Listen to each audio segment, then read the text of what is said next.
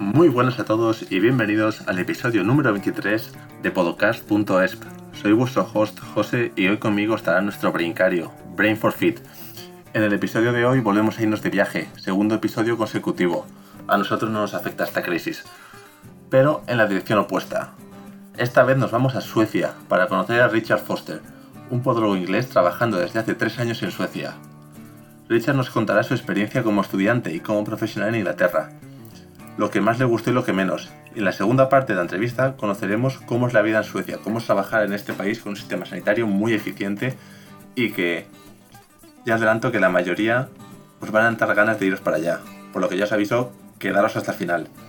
Esta vez no hemos traducido el episodio por completo porque pensamos que reducía en gran medida la calidad de la experiencia y se perdía la esencia de la conversación, pero creemos que es una conversación muy fácil de entender y al final del episodio hemos resumido los puntos más importantes en español. Como siempre, gracias por estar ahí y no olvidéis que queremos conocer vuestras impresiones del episodio. Podéis compartirlas a través de Instagram, Facebook o la plataforma que hayáis escogido para escuchar el podcast. Vamos con el episodio. Muy buenas y bienvenidos a un nuevo episodio de podcast.es. Hoy volvemos a tener un episodio en inglés que traduciremos al español. Tenemos a un invitado muy especial. Hi Richard, welcome to podcast.es. Hey, uh, nice to talk to you again, Jose. Richard is a special guest. He's a British person living in in Sweden. But it's very interesting because we are gonna bust some stereotypes about life in Sweden. yeah. And we have with us also Brain for Fit or Brain Cario, or, or intern. Hi, Brain. Well, welcome back again. So let's start by the beginning. Um, Richard, you are from England. Where did you study? You studied in England, and, and later you decided to move. Am I right? I, I actually studied in Cardiff, uh, which is the capital city of Wales, because uh, I, I, grew up in the Midlands in England. So Cardiff was actually the nearest um, mm-hmm. place where they they taught um, podiatry, um, and uh, I, it was a really good school. I had a really good time there. Lots of interesting lecturers. Uh, and then I worked for a private company for a few years, and then I worked in the NHS for two or three years, and then uh, I ended up moving to Sweden to come and work here. Yeah. Instead. You are you are my age. You are 28 now. Uh, 29, but yeah, 29. pretty much the same. Yeah. But yeah, but from 99, 91, 91. Uh, 90, but yeah. Okay. okay. And why did you study podiatry? Did you? It was the the only option as it, it was for most of us, or well, did okay, you so, decide? I mean, I wanted to do healthcare from when I was a teenager, and then obviously, like the first thing you think is like, I'm going to be a doctor. Like that's, like, I'll be a doctor. I'll earn lots of money, and I'll have loads of prestige, and that'll be great. Uh, but then I also decided that I didn't need to study to pass my A levels, um, which was a big mistake.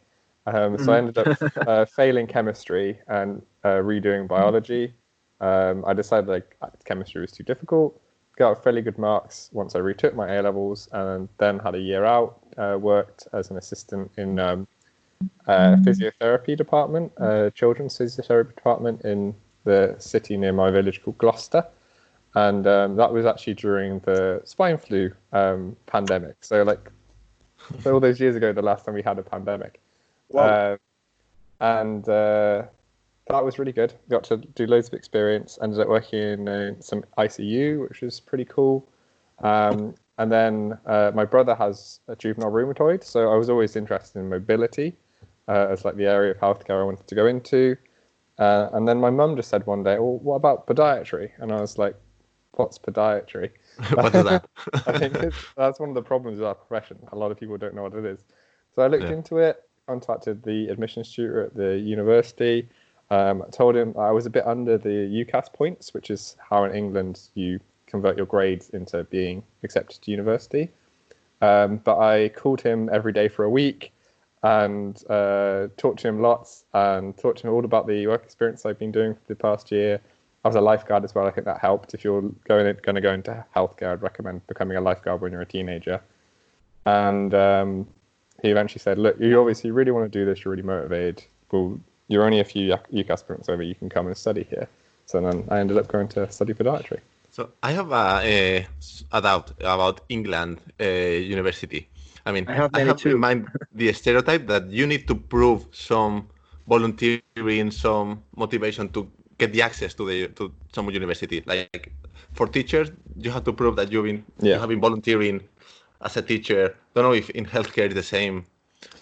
Yeah, it definitely helps. I mean, the thing is, in England, it's become almost the norm to go to university. Like, uh, well over. I'm not sure what the statistics are now, but when I when I was looking to go to university, well over fifty percent of like high school leavers were going straight to university, um, so which obviously meant there was a lot of dropouts because a lot of people were going because um, the teachers just said, "Well, this is the next thing you do.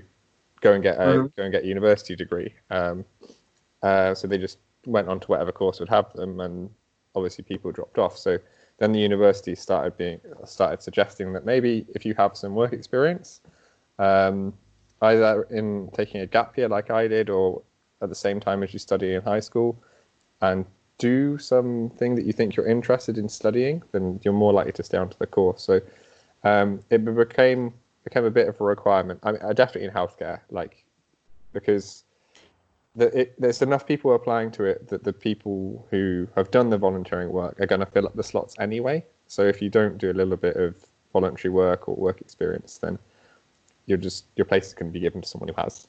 That's, that's I, uh, I think that I makes just- all the sense. Mm. Sorry, I just, I no, no, I just suppose that they want uh, a little bit of experience, a little bit of level when they enter to the university. I think so. So they they are so so prestige is the word maybe Mhm. from the universities.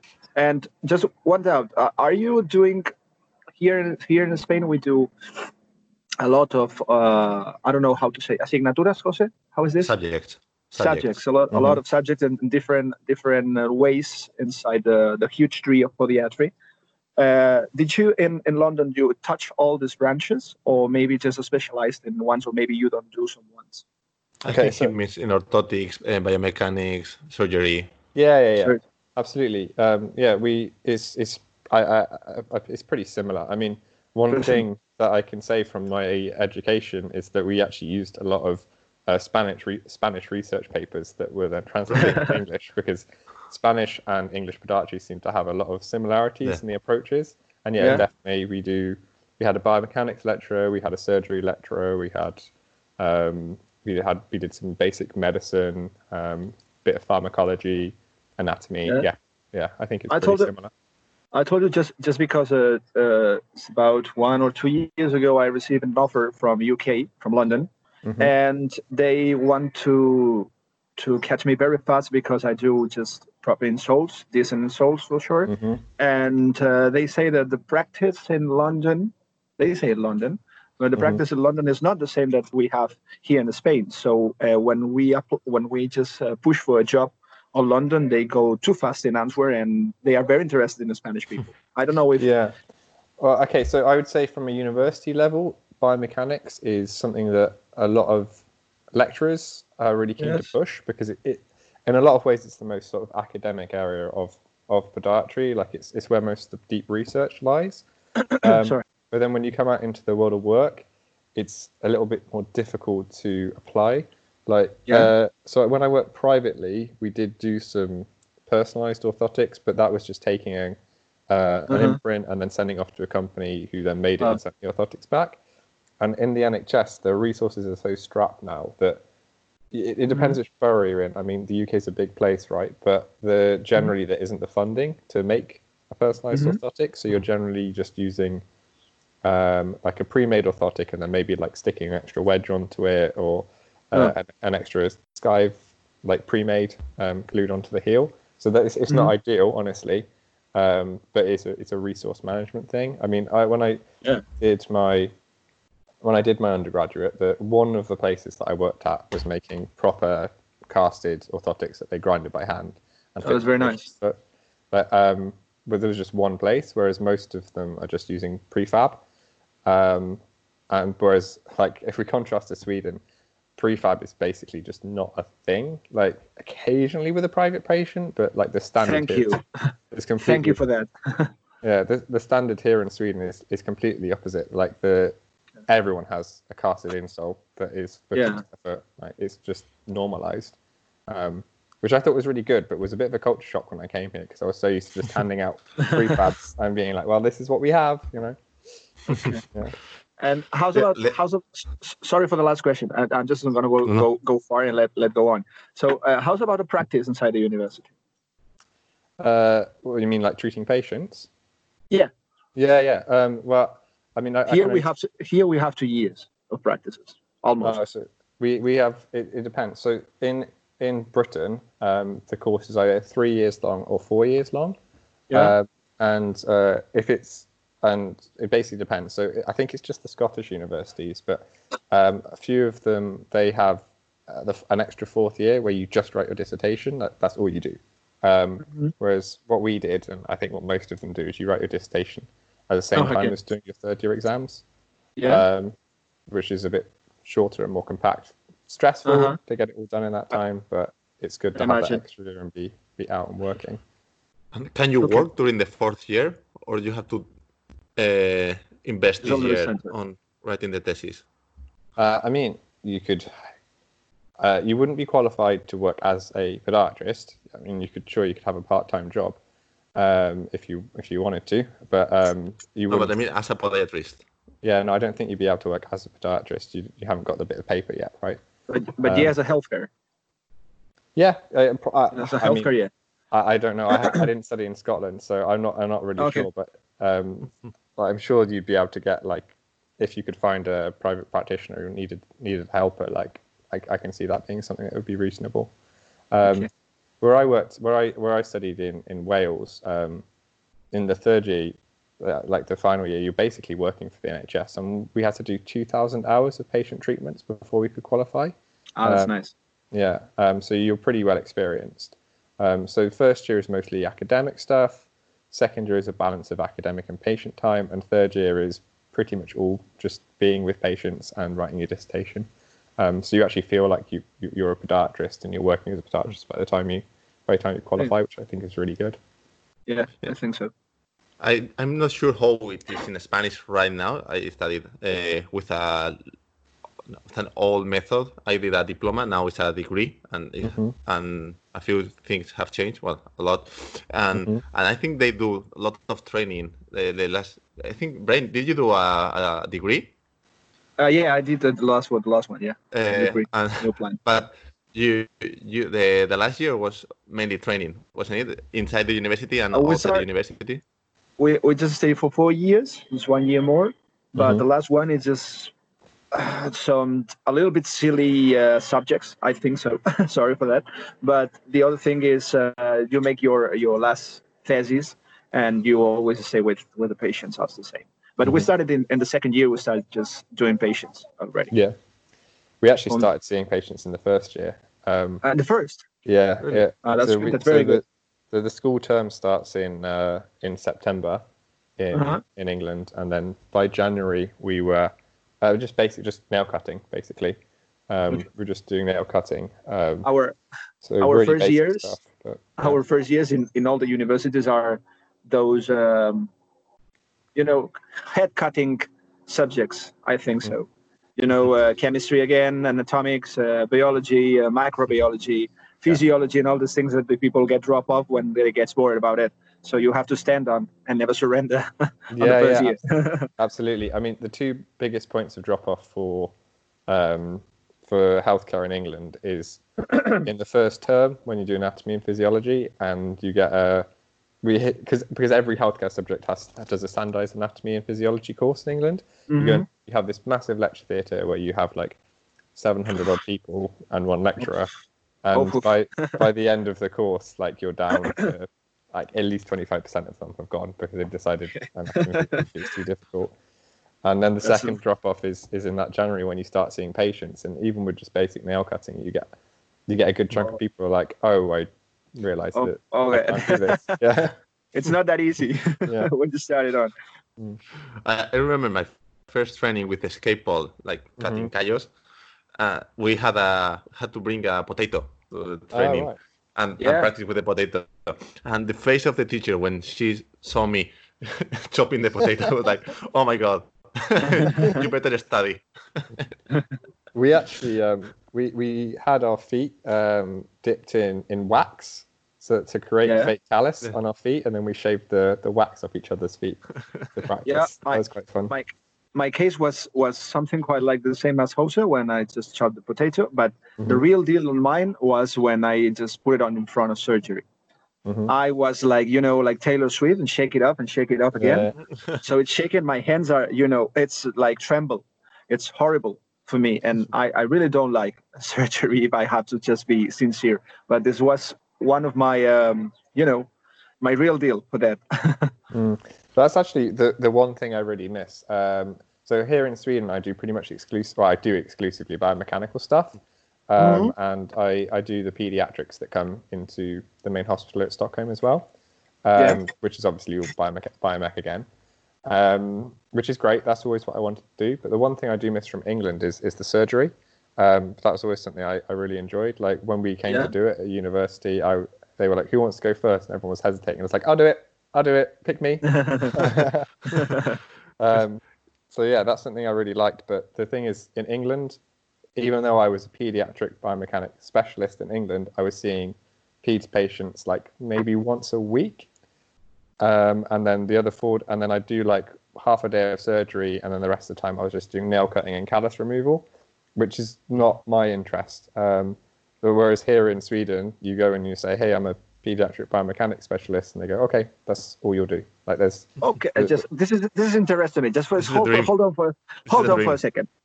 Yeah. Hold on for a second. This is a point of interest of the interview. You know, Yeah. uh, Yeah. I am I am just I I'm not just about any any degree of uh, podiatric biomechanics, but I just have uh, two years of experience of clinics and Mhm. even in the pediatric uh, orthotics and all these things. So.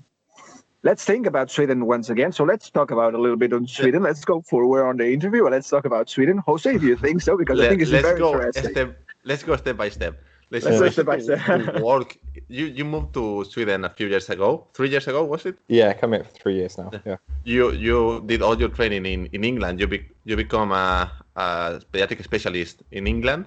Yeah, so I did. Uh, so yeah, so I did um, my BSc, and then I worked for a little bit, and then I did a master's in pediatrics in London, uh, and then I did, and then I started working in NHS as a, Hmm. a biomechanics and pediatrics uh, person. And you, when you moved to Sweden, you found a, a different landscape than than what you were used to. Like there's Mhm. no podiatry doesn't exist in Sweden. As, Well, I think yeah, as this a is a- specialty or Yeah. as a profession with a college or society of podiatrists, it doesn't So- exist. So they did um, one. So Karolinska University is the, the big medical university here in Stockholm, um, uh, and uh, they tried running a podiatry course for one like set of years. So like three years in total, but just one group of students. And they had so few people apply, they just decided to end the course um, because it wasn't like. I think it was actually the local like government who was like, "This isn't worth funding." Um, whereas there are people in Karolinska who are like, no, no, we need a, there's a need for this profession, but the problem Mhm. is because no one in Sweden knows what it is because there's not a history of the profession. It will take a few years to, for a course to be running and people to be out to actually get enough people to make the course worthwhile to run. Um, all education is free in Sweden, so they're they're pretty tight on the on the budgets. Um, if they don't feel like they're serving enough people, then they'll just allocate those resources in other places. Um, so there's a handful of podiatrists. Um, I think there's less than 30 in the whole country. Oh, Oh, Um, oh. yeah. in a country of Oh, 12 oh, million, is it 12 million people? Or Uh, how many yeah, yeah. people? just coming up to 12 million, yeah. Um, a bit of a, a culture shock coming from living in England, which is so heavily populated. I mean, I moved from London to Sweden, and just London has nearly the entire population of the whole country of Sweden. And then Sweden is like nearly three times the size of England, so it's like it's much more spread out. Um, yeah, and then so I, and I came here, and um, my girlfriend is Swedish, and I'd had some Swedish lessons, so I could speak the language. Like I could order a, a coffee or a beer or whatever, but um, I wasn't. I didn't feel like I was ready to work um, at a healthcare level. Um, and the, one of the things with Sweden is if you come here and you speak English, you won't have a problem. I know people who've lived here for years and they don't speak a word of Swedish. They, they can say please and thank you, but beyond that, because everyone in Sweden learns English from like birth, basically. Um, like Okay. my my my um my girlfriend's nieces speak very very good English. they're, they're, they're- and they're, Wow. they're like seven and eight, and they speak like seven and eight year olds would in England.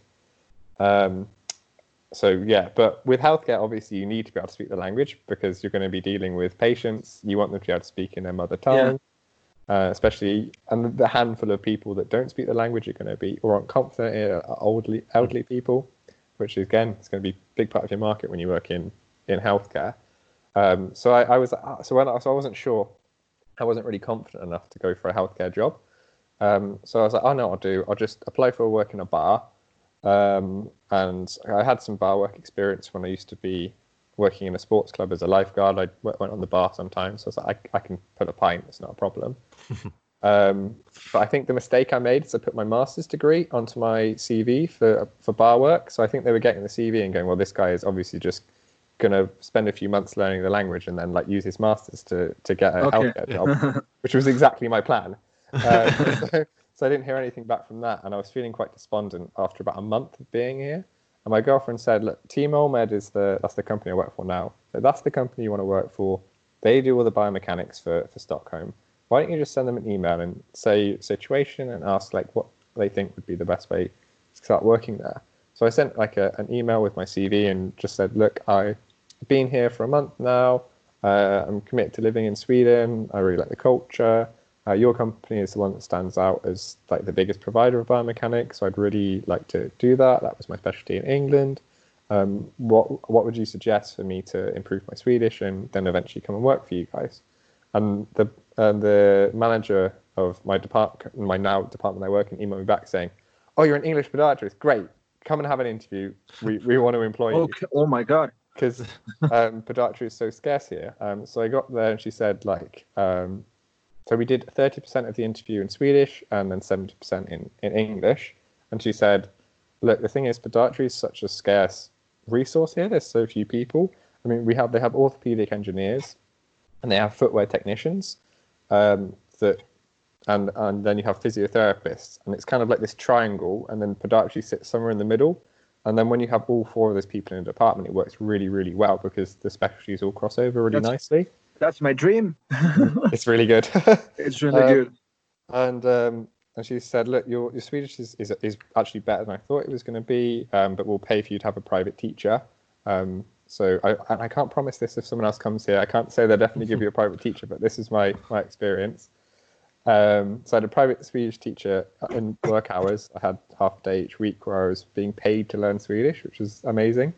And then I Oh started and then, I, and then I started work, and I, I and I was I was they, I wasn't taking patients immediately. I was following um, uh, a few other people, um, uh, mostly a lovely lady called Anita who recently retired, and they Yeah. were really really and everyone speaks English, but they um, all said to me, "We're not going to speak English to you at any point. When you're at work, you work in Swedish, and that's how you're going to learn. So if you don't Oh understand God. something, just ask, and Okay. we'll repeat it in in Swedish and we'll repeat it in different ways and we'll try and explain with our hands until you understand what we're saying. Um, and that worked really well. Like I would say, I started working in December, and by February I was taking my own patients and occasionally asking people to come over to help me. And uh, it- it's really hard to judge these things, but I mean now I'm, I'm completely fluent. Like I go to parties and I just speak in Swedish with people. Um, but yeah, that that really accelerated my learning because I didn't have a choice. I was like, I have this job. One of the ways I have to, they, basically, they said within six months you need to be speaking good enough Swedish to to uh, to be taking your own patients. And by late February, I was at that level because partly the pressure and partly the environment just meant that I just learned Swedish. I, I, I wasn't really given an option. And this is gonna be a big shock for the listeners. How how long do you have for and for every patient? What's the average appointment? Basically, as long as you want. Um, so That's, that's mad. it hurts Uh, my mind. yeah, right. Well, I mean, the population in Sweden is pretty low, and they have um, like a, a balance between private and um, nationally provided healthcare. So in England, if you go to the see an NHS podiatrist, you don't pay anything. You're not allowed to pay anything. It's written into the NHS rules. Patients don't pay at the point of contact. Whereas in Sweden, I work for a private company, but there our payment comes from either the patient themselves or the local government, and that's up to me to assess. So a patient will get a referral; they don't pay for the appointment. That that's just paid for. Um, uh, I always bill the government for the appointment. Then they come to me and I assess their need. If they've got like rheumatoid arthritis, severe foot deformity, diabetes, uh, like a peripheral neuropathy, those sorts of patients where you're like, well, you're going to need an orthotic, otherwise you're not going to be able to walk or you're going to get an ulcer. I just say, yeah, it's fine. Um, you don't have to pay anything. I'll bill the government. If they come with a plantar fasciitis or a heel spur or like a, a minor injury, then I say to them, look, you're going to have to pay because you're not considered in like the need category. Um, and that means that people don't just one of the problems we have in England is people just go to uh, the NHS because it's free. They just go to check that things are okay. Like every now and again, you'll get a patient who comes in. They say, "I want you to have a look at my feet," and they go, "What's wrong with them?" And you say, and they say, "Well, well, nothing. I just wanted a podiatrist to check my feet." So, and so, well, you're using it for patients. Like you look at their feet and go, "Yeah, there's nothing wrong with you." Uh, whereas that never happens in Sweden. Not in your uh, feet. yeah. That never happens in Sweden because if you're if you're time wasting, then you'll be made to pay for the appointment. Um, and then there's a quite a low population as well. So uh, when I do a biomech assessment, um, if it's just for an orthotic, uh, I get um, 30 minutes to an hour based on the patient and then like their background. And then if I'm doing footwear, I get an hour minimum. And then when it comes to delivery, it's basically my choice usually you take 30 minutes. I mean, you, you, you don't want to be booking two hours for every single patient because then your boss is going to come and say, hey, you need to be seeing more patients. But, but if you have a patient that you think, hey, this is a really complex biomechanical case, I'm going to need to get a physio in on this, and I might need to get an orthopedics to come and have a look as well. And then um, we can do um, bracing and um, like a corset and footwear and orthotics all in one appointment, all of us together you can book a two-hour appointment with like two other specialists just to completely sort that patient out in one I'm, go. I'm gonna tell for the I'm gonna tell for the listeners, dream job. Yeah, it's great. It's okay. really good. Okay, yeah. thank you. Let's be sincere for a second. can you call the, the other specialist to, to come to the same appointment, or you have to send to, to refer them to go on an, on a different appointment to the physiotherapist? Or no, no, we, we have a physiotherapist in. We have one physiotherapist in our department, so you uh, can check it together. You can yeah. check the patient together. Oh my. Yeah, yeah. You just uh, we ha- you just on the like booking system, which is I'm sure the same for everyone now. It's all digital. Um, you go in, you look for you look for where you have an appointment. Oh, I need Christian to come. Uh, Christopher is our physio. I need him to come and have a look as well. Okay, there's Christopher. There's me. Okay, we'll both go together. Or oh, this patient has a knee problem. I'm not so great at knee problems. My colleague uh, Andrea is really good at knee problems. Um, so I'm going to book him in as well on this appointment, and then we'll see the patient together. Okay, let's tell this guy just to follow Brain for Fit on the Instagram. Okay, yeah. and just tell on the on your enterprise, I, I, I want a job like that, and yeah. I really love to do that. okay. oh my god. Uh, what what? Sorry, just for just for a second. Why why Sweden, Richard? So you're receiving uh, an, an, an already just an interview. You have an enterprise just already that, that you look for, or mm-hmm. uh, you really just has casualty on to arrive here. So, basically, um, I was in Barcelona on holiday. Um, oh. And I met a Swedish girl, and then yeah, yeah. and then she came to England. I came to Sweden, go back and forth. And the thing is, I'd always like wanted to work in NHS, um, and I was had my NHS job. And then it got to the point of like, well, we've been dating for two years now. Um, we should probably plan to for one of us to move to the other one's country. She was yeah. studying speech and language pathology at the time. She just graduated the other day. Um, mm-hmm. And uh, congratulations uh, for her. Yeah, yeah for sure. And um, she was studying speech and language pathology. I was working at NHS. Um, I was getting more involved in quality improvement and implementing research. Um, so I was like, this is kind of a fun career path. You've got your thing going on, so we can kind of figure this out. And then Brexit happened. I was actually in Sweden the day that Brexit was announced. So we just oh. decided the simpler thing was for me to move to Sweden now. Uh, she couldn't yeah. leave; she was halfway through her studies, hmm. just in case there was a problem. And the thing is, that as it's turned out, there, there has been no no real problems. The Brexit has taken so long that. I, it wouldn't have been an issue. Um, but we were worried that if I didn't move to Sweden now, and uh, it would become really difficult. Um, but actually moving here was so easy under the EU. Oh my god, I can't believe that Britain has given that up. I don't think most people realise what they've given up. So when I when I came here, I went to the local government building. Uh, I queued for a, a, a while. These things, so there's always long queues in these buildings. Then I got to the desk and I said, "Hey, I'm from England. Um, I want to live here. This is my girlfriend. She's my sponsor. Um, I'm going to be living with her. Um, so I have somewhere to live." And the woman said, "Okay, uh, can I have your passport, her ID card, and proof of her address?" And I said, "Yeah, of course. We have all those things." And we gave them to her, and then she disappeared. And she came back like five minutes later and went, "Okay, you're registered. You can live here now." Oh, You're like- Swedish now. Yeah, and I Okay. was like, Okay, just Really? just just for Like- just for just for a second. Okay, or you are the most lucky man and I, and made in the world that it could be. Okay, but the question, I think, the mandatory question, and Jose maybe disagree with me.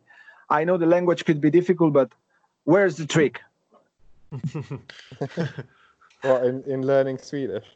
In learning Swedish. Okay, I know That's a- that's a good that. because there is there is just one one meme from the social net that there is uh, you know languages and there is a, a normal a normal cat and this English is a, a kitty cat so very cute and it, it started with uh, with Swedish uh, uh, Danish and all these things and Fi- and Finnish and they are almost Godzilla as a, as a language because I think they are too difficult just to learn. Okay, I think like the most the thing that makes Scandinavian language is quite off-putting is the fact they have three extra vowels that don't exist in other languages. Um, Three what? and you- Vocales, vowels, vocales. Ah okay ah oh yeah. okay um, so you have to learn you have to learn a new way of moving your mouth when you talk. And that's uh, uh, and or, um, which is like a, a new thing to get your head around when you're learning the language. Um, and the other thing that makes it really intimidating is they have a lot of compound words. Um, Yeah. So uh, if you add, say, a color to an object, then that becomes one word. Or if you say like an object is soft, you don't say in English we say it is soft. In Mhm. in in Swedish, you take the object and the description soft and then mash them together into one longer word. So and you can end up with these ridiculous compound words that take up an entire line on the page. And I still really struggle with those, to be honest. Like I have to break it down into separate parts. it's the most difficult one that you learned? Just a Uh, curiosity. the, one of the one of the hardest words is "hukhertiske," um, which which means nurse. Uh, so that's uh, one of the hardest words, and that's like Oh my obviously- yeah, and yeah, the sound is a kind of a prominent sound in Swedish as well, which is kind of a hard one to make. I kind of missed it there. Actually, that isn't really how you make it. Um, but honestly, um, I think like I, from an English perspective, we're not very good at teaching languages in school. I don't think, at least I had good language teachers, but the way it's set up wasn't very good. You only learn Yeah. a, a language for three years, and it's not really like pushed as something that's that important. Um, so I did German in school, and I liked my German teachers, but I was practicing German against other teenagers trying to learn German and the first language they'd ever learn. So it never Mhm. really went anywhere. Whereas when I had uh, my girlfriend and then all of her friends um, started meeting all of her friends, they all want to speak Swedish with you. Um, Mhm. Swedish people are always super, super excited if someone is learning Swedish because nobody ever learns to, lear- to speak Swedish. Even if you come here, don't bother to learn because everyone speaks English. So if you one of the one of the tricks to learn Swedish is to go to Sweden and say, "Hey, uh, I want to learn Swedish," and they'll all be like, "Oh my god, okay, that's great. Uh, this is how you say Uh, this." me, me, me, me. Yeah. And- oh my god, this is, this is a great adventure. I, I really love that to do that. Yeah, so I think practicing with actual people makes a huge difference, and Duolingo. I, I'm I'm assuming Duolingo is a big thing in Spain as well. Like yes, that yes. turning language into a video game was a genius idea. Like it just makes Yeah. it so fun. Right now in Sweden, you I don't know what's the word in in English for solsticio. You just changed to summer. You had the longest day in the year. Solstice. Yeah, the solstice. Yeah. Solstice, yeah, it's the same Yeah. I word. thought I thought you just made it up, brain. No, that's the word. and how long was the day that day? Twenty four hours? Uh, we don't quite get to 24 hours down here in Stockholm. Up in northern Sweden, they have the actual midnight sun, where there is no sun. Uh, it's hard to it's hard to tell, honestly. It feels like the sun never goes down because it's down so briefly that it's kind of still lighting the earth, by the time it comes back up again. So you never really get real darkness. Um, I think like the actual time it's supposedly down is like four hours or so, but it just Oh my! it doesn't feel like that. It just feels like it's bright all the time. That was like actually- like Doctor Who or something, like Doctor Yeah. Who shit or something, you know. That's actually, I would say, the most difficult thing about acclimatizing to Sweden, um, because obviously you get the opposite in the winter where it's like dark all the time. Um, but that, in a, a lot of people in Sweden are like, oh, that's the worst because it's dark all the time. But from an English perspective, I was like, well, I can sleep because it's dark. I can go to sleep. The first time I was here in the summer, I just couldn't sleep because the sun was up and my body was telling me that I should be awake and doing things. Oh god. Um, yeah, so that was that was that was a challenge. Um, uh, but the actual, the traditionally the worst month in Sweden is November, because Yeah. November is when it starts to get really dark, but it hasn't snowed yet. And the thing is, once it snows, it's fun because there's snow, and also because it's really bright white, it reflects a lot of the light around, so it actually brightens up um, the environment a lot. Whereas in November, it's dark and there's no snow, so it's just dark. oh, time. dark. So a lot of people in Sweden I've heard refer to November as the month of depression. Oh, logic and obvious. Uh, you you come from a country that is very famous for the bad weather, and you go to a country where we all think that there's a really bad weather too. Mhm. What which one do you prefer? Definitely Sweden. Um, so the thing is with England is the weather is very unpredictable. Um, you can have every single season in one day. Um, at kind of any day of the year, it can suddenly decide that it's autumn or winter or summer or spring. Um, and in summer, you can never plan ahead. I remember my friend um, had Australian cousins, and the first time they came to England, they were like, "Oh, should we have a barbecue next week?" And we were like, "That's a little bit far planning ahead to have a barbecue." Like, oh, in Australia, we in Australia we plan the months ahead. I'm like, no, no, no. Like, who knows if it's going to rain? In England, if it's a sunny Sunday in July and everyone's off work, you call round and say it's sunny. Where are we having? Let's go to barbecue. Yeah. Whereas here in Sweden, the weather is super consistent. When it's summertime, it's summertime. When it's wintertime, it's wintertime. Um, so you can always plan, um, uh, which I is really nice. Having grown up not knowing what the weather's going to be like, it's really nice coming into the summer and being like, okay, it's going to be sunny now for a few months, and then coming into the winter and being like, okay, it's going to be actually cold now, and I have to put on special, you have special coats and stuff to keep yourself warm. And it's nice having snow every year because snow is such a rare treat in England. Um, I can only imagine yeah, in Spain, Spain it's too. pretty rare, right? Super rare. Like, uh, in England, you probably get snow every like three or four years, but- and like for one or two days max. And it's not, and it's like a bit of snow, like you know, Yeah. two three centimeters. In Sweden, this year actually we had a really mild winter. It, only, it didn't snow so much, but in Sweden you can pretty reliably get consistent deep, heavy snow. You can make snowmen and snow angels and go on. Like everyone owns a s like a little sled here to like ride on little sleds in in, in the winter, which is amazing. And I, when I uh, and they call them pulka. Um, and uh, my and my girlfriend was amazed. It was, I was like, I will go take the pulka out, and I was like, "What's it? What's a pulka?" And she said, "Like everyone has one of those." I was like, "No, no, no. Like most countries, it doesn't snow every every Christmas, so most children don't grow up owning a pulka. It's just in Scandinavia." the thing is, the thing is, we talk we talk about the environment. We talk about uh, the dream job that you call. How's about the people in Sweden? Swedish I people must are, ask. Swedish people are super super friendly. I think one of the things that's made it an easy transition to here from England is I think the culture is pretty similar. Um, Swedish people are very polite and a little bit reserved, which is very very similar to English. Yeah. Um, uh, like people like queue nicely for shops and buses, which is, is really good. People also really like beer and going to the pub. Maybe not as much as England. I think it, becomes- it becomes a bit of a problem. You are professionals in England. Yeah, it Yeah. becomes a bit of a problem sometimes. I have a when- degree on that. yeah, yeah. But um, there's definitely like a beer drinking culture, and the humour is quite similar as well.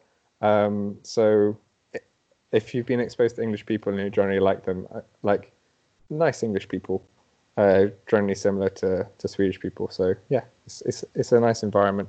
I haven't really met anyone I don't like, which is it's a nice thing to say after being here for nearly three years. yeah. Yeah. Well, What would be your your best point of Sweden, your favorite point of living in Sweden? Uh, I, that's between my job, which is like the job that I always wanted to have. Despite despite your girlfriend, just in case. Yeah. Oh, yeah. Of course. yeah, yeah. I mean, obviously, she's the reason I'm here. Like, Okay. it's red, right? Um, but like, I really like the snow as well. I mean, I have my boss is from is from Portugal, and I remember the first time that it snowed when I was here, and he just looked out of the window and looked at me and went, "It's so magical." And I was like, "Yes, I understand what you mean." And all the Swedish people like they're like, "Oh, it's snowing again." Like, oh, maybe we'll throw some snowballs, but like, the traffic the traffic's going to slow down. Um, and then me and my boss are like, "It's snowing though! Like, it's so cool! Like, it's coming from the sky." How about the job?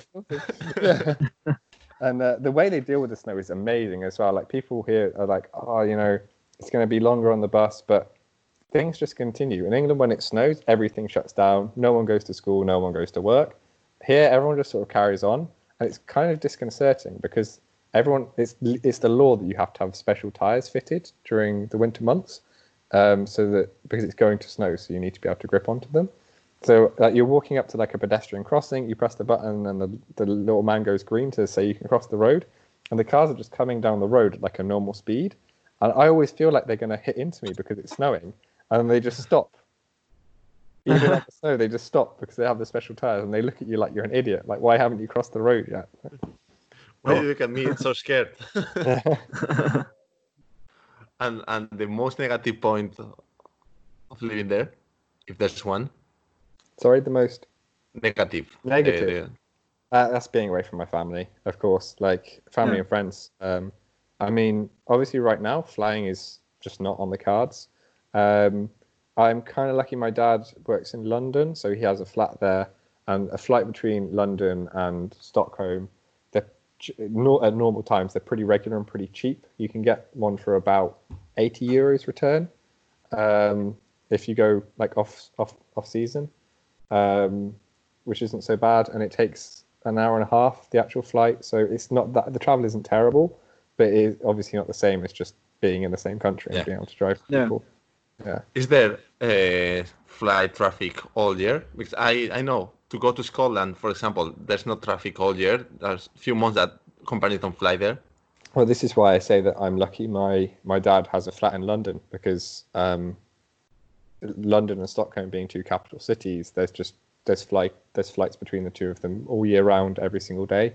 Um, at the moment, they're only flying on Sundays, and only on. It's actually it's really interesting. They just because I'm I'm looking at maybe going back now. Things have started opening up in in England a bit more, um, but I'm not sure if it's sensible. That's for another time. We don't want to get too deep on Corona right now.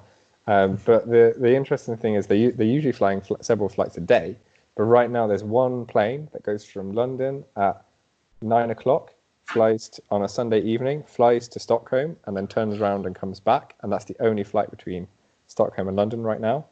I have Uh, to say a week out. yeah, you have to stay a week. Um, and uh, yeah, that's the only flight. And usually it's just it's just like, oh, I'll go on a Thursday at five o'clock, not a problem. But now there's just that one flight a week. like like taking the bus. Yeah, Yeah, it's just And uh, one, one, uh, when we talked uh, one month ago, we talked that to to work there as a podiatrist. Uh, imagine that you are interested in chiropody, Yeah. or in biomechanics. It was your case. Uh, you didn't have to register anywhere; just apply for the job for the company. Um, Or- No, I mean my company has me uh, registered on their database as a foot technician, I think, um, or sh- no, sh- uh, a footwear, sorry, technician, because that's like the closest kind of approximation they have. Um, but because there's no qualification for podiatry here, there's no governing body. Um, you can join um, the physiotherapy and the orthopedics unions um, are happy to have podiatrists join them, so you can be in a union, which is a good thing. But there's nothing specific for podiatry, so there's no regulatory body for you to apply for. So it's So kind of up to your company. They Yeah. don't validate your your degree. Yeah. Do they? Uh, Do there's, they- there's no there's no kind of validation. Yeah, no. So you just go there and say, "I'm podiatrist." Okay, Yeah. we trust you. Yeah, yeah. when do you want to yeah. That, that's that's that's they they only they only trust you uh, as a, as I say, Mm. because if they okay don't validate, then okay can't validate anything. So they Yeah. trust you indeed. Yeah, well, I think references are a big deal as well. I wouldn't come here as a New grad. maybe if you. I mean, I, I'm I'm running. Uh, I'm starting to run an exchange program now. I'm trying to get people to come and study uh, podiatry in Sweden with our department. Um, so if anyone's interested in doing that, contact me um, because th- you can find me on LinkedIn. Like that's it's, it's a really interesting thing we're starting. Be to do. careful. Uh, Brain and me might turn up there. Oh yeah. Yeah, yeah. Um, so if you if you do manage to get onto an exchange Start to think that it's not a joke. Start to think that it's not a joke because Yeah. I just really, I'm just really love about what you say, Richard. I'm just really love about. No, explain this properly. Explain this. Yeah, uh, my If- people. If you if you manage to get onto an exchange program while you're a student here, so um, and you manage to do some student work here as a podiatrist, um, absolutely good place for a first job. The jobs here are really good, but I would say if you're newly qualified and you've never been to Sweden, um, get a year or so first because it's it, it's nice for the company to have a referral from your manager. I'd say it's kind of essential, honestly, to to say, hey, I'm blah blah blah manager in the NHS, someone they can look up fairly easily. Um, They want some Um, information about you before. exactly to confirm that you reference. actually are a are a podiatrist and not just someone who's printed off a fake degree because there's Mm. nobody to confirm it for them. I, I will add to the to the post your is- your LinkedIn details. So if yeah. everyone is anyone is interested, they can contact you. And what This, what is, is this is a huge gate. This this podcast is a huge gate for the people. I think. Yeah, but the thing is, the problem is that I want to do everything that I listen to my guests say. Yeah, Yeah, I want to also. Yeah. and uh, there was one funny thing that you told me that, that happened in, in Sweden with a with a long day that the cats get disoriented and they don't know when Oh, it's yeah. lunchtime and So they are have to- eating all day. we have two cats, and they are an absolute nightmare at the moment. Um, they will just wake me up. So I'm usually because I, I get up at six a.m. to get to the hospital early. That's another actually side note, interesting thing about Swedish working. Um, you usually work a little bit longer uh, Monday to Thursday, and then have a really short Friday. So I work um, eight till four thirty-five ish. Um, Monday Yes. to Thursday, and then on Friday I finish at two o'clock. Um, so Yeah. you kind of get like two and a half days for a weekend, which is is is kind of is kind of nice. Yeah. Um, so usually because I'm because I'm getting up early to go to work, I'm usually the one that feeds the cats. So, but now because the sun is up all the time, they are they have no idea. Usually, like I mean, they don't have a real concept of time. They know when the sun comes up, it's time for them to be fed, and when I come home from work, it's time for them to be fed. But right now, with the sun up all the time, it, like they woke me up at three, four o'clock in the morning, meowing and Yeah. pawing at my face and oh expecting my to be fed. Like no, like there is no way. Like, uh, and they're both getting kind of fat, so we're trying to we're trying not to feed them so much because they they're both just like eating and they'll just eat as much food as they're given. So we have to be really strict with them and say, look, the I know you don't understand, but your dinner time is six o'clock, so you have to wait until six to be to be fed. Six in the Oh. morning, six in the evening. That's when you're fed. And a difficult question: Do you consider Sweden a place to settle? Uh, yeah, yeah, um, um, yes, definitely. I like one of the things that people will hear about Sweden that will put them off is the housing market. Um, it's it's kind of a very much double-edged sword here. Um, all of the apartments are rent controlled, um, so you don't get the crazy, crazy rents that you have in London that people can't afford. But because of that, it's really, really appealing to rent, and people retire into rentals. And there's a queuing system which takes a long time to build up for rentals. Um, so getting into the rental market is, is it, honestly it's pretty, pretty hard. Um, Mhm. but buying here isn't isn't so bad and because because of the rent control laws it kind of keeps the prices down a little bit as well so you can get an, a much nicer apartment here in Stockholm than you can for Lon- in London for the same money um, so right now once my girlfriend is is working has been working for a couple of years and we have a joint income we're looking to buy a place because it's it's actually much more economical than rent than uh, much more economically achievable let's say here than it is in than it is in London Actually, in almost well, I don't know if everywhere, but for example, in Spain, if you can, it's uh, way cheaper buying than renting. Obviously, you are uh, committed to pay the whole price, but Yeah. maybe a rent maybe near 1,000 euros, and the mortgage maybe four 500. Yeah. Yeah. Makes life Yeah. easier. Yeah. Uh, we're nearly 50 minutes recording before we wrap up the last uh, mandatory questions. Okay. you. Uh, if you found uh, young Richard before starting university, what advice would you give him? Uh, I would tell him. Oh God, this is embarrassing to admit live on air, but I'm going to be honest. I tell him to drink a, a little bit less. Um, Oh my god, that was totally unexpected.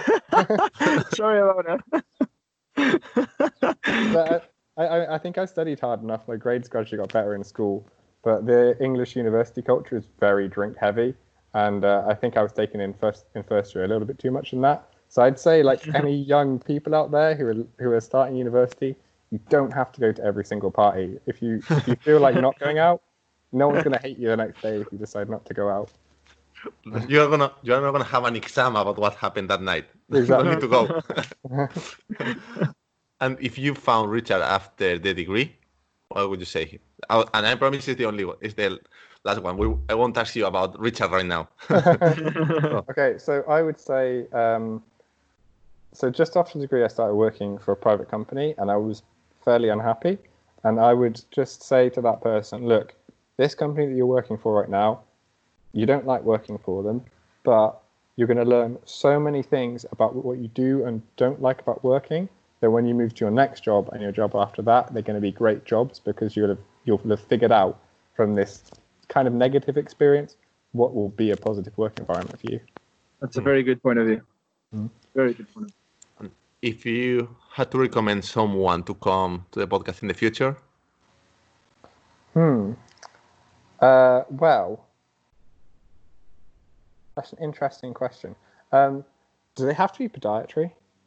uh, no, from the next season we will have every now and then one Okay. no podiatrist. Because my my uh, my boss and friend Igor um, is Portuguese, um, and I think it would be interesting to hear what he says uh, from a from a Portuguese perspective about working in the Swedish system. Because I know he has kind of similar views to me, but is slightly different. And um, also, I think he's a he's a smart and interesting guy. I think he'd be good to have on. I'll write it down. Igor We can from make Portugal. it. We can. Yeah, We can make a. Swe- I know it's Portuguese. We can make a Swedish collection. yeah. You know, Swedish cereals. right we now. started with Australian. We have one Australian already. and if you could recommend a book for us, Uh, can be uh, podiatry related or any random no. topic. Well, okay, my favorite. I do actually have a favorite podiatry book.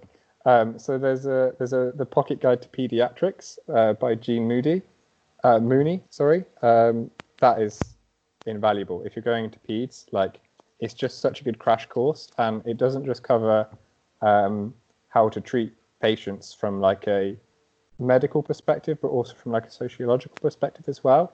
One of the best chapters that sticks in my mind. It like goes through. Okay, if the child is three years old, this is how they expect to be treated. If they're a teenager, this is what you want to do. Like, don't try and be too cool. Just treat them like an adult. But if they're eight, then like it's breaking it down much clearly, more clearly than I am. But yeah, that that book is really good.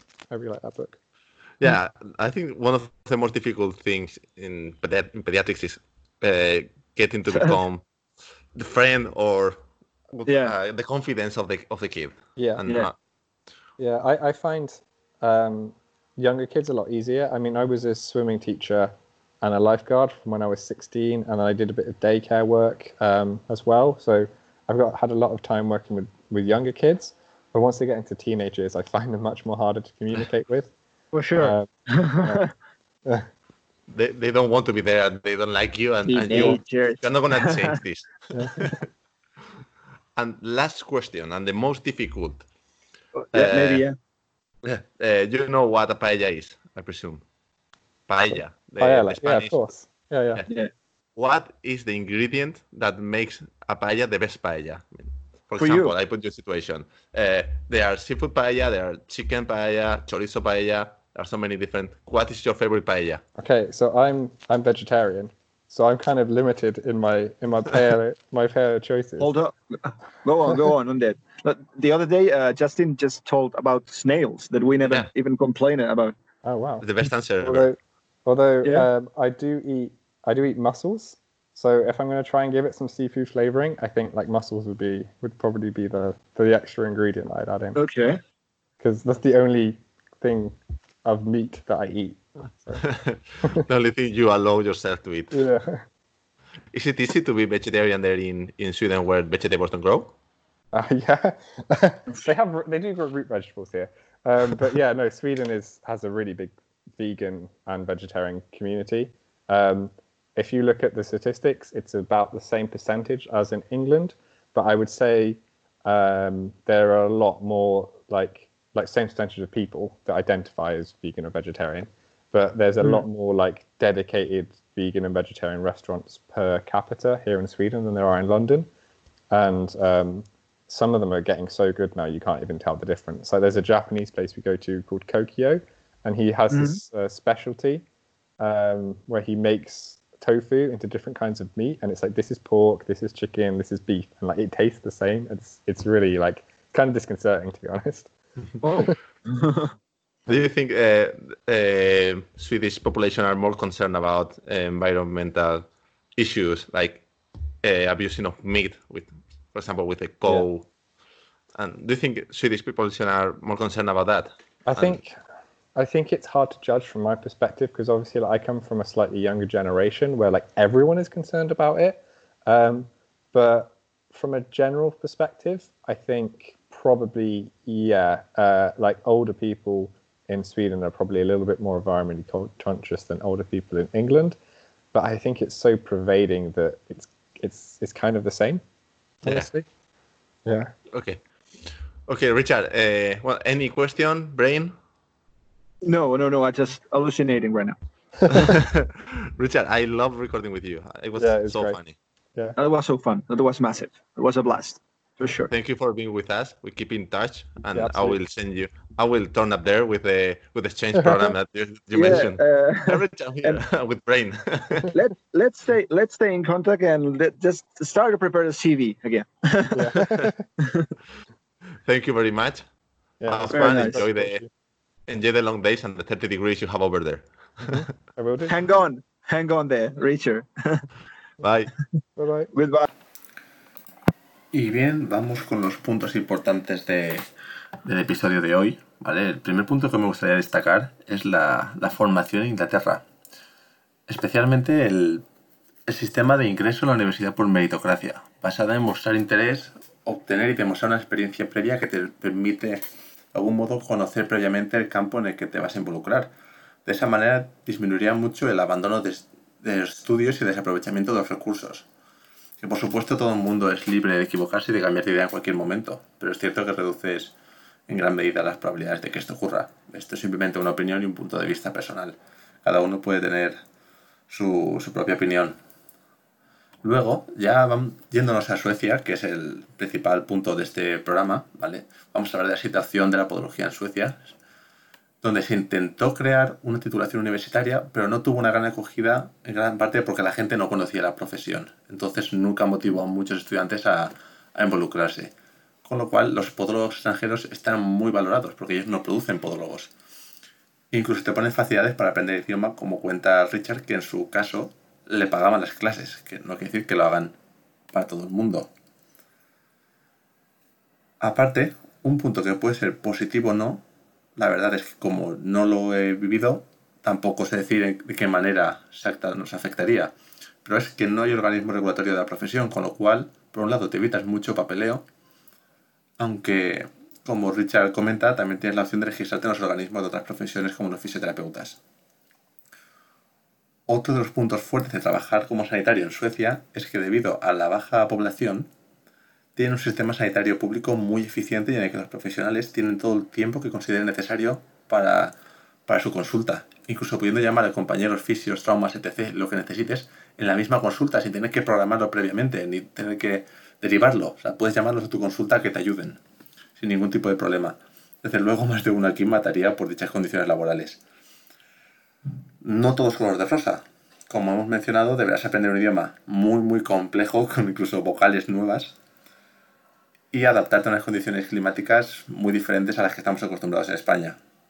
Quizá lo más complejo sea de adaptarse sean las fechas cercanas a los solsticios con días o noches muy largos. Y el punto caliente, programa de intercambio, que he de decir que no tenía ni idea de que este programa existía cuando le ofrecí grabar el podcast. Ha sido una sorpresa para mí, al ritmo que grabábamos la conversación. Tenéis los datos de contacto de Richard en el post. No dudéis en contactar con él para tener más información. Si tenéis algún problema, contactad conmigo e intentaré ayudaros en lo que pueda. Para aquellos interesados, eh, recordad que se recomienda tener un mínimo de experiencia o alguien que pueda dar referencias sobre vosotros. Pero igualmente, si no tenéis otra opción laboral, podéis intentarlo. Yo lo intentaría. Me parece una opción excelente.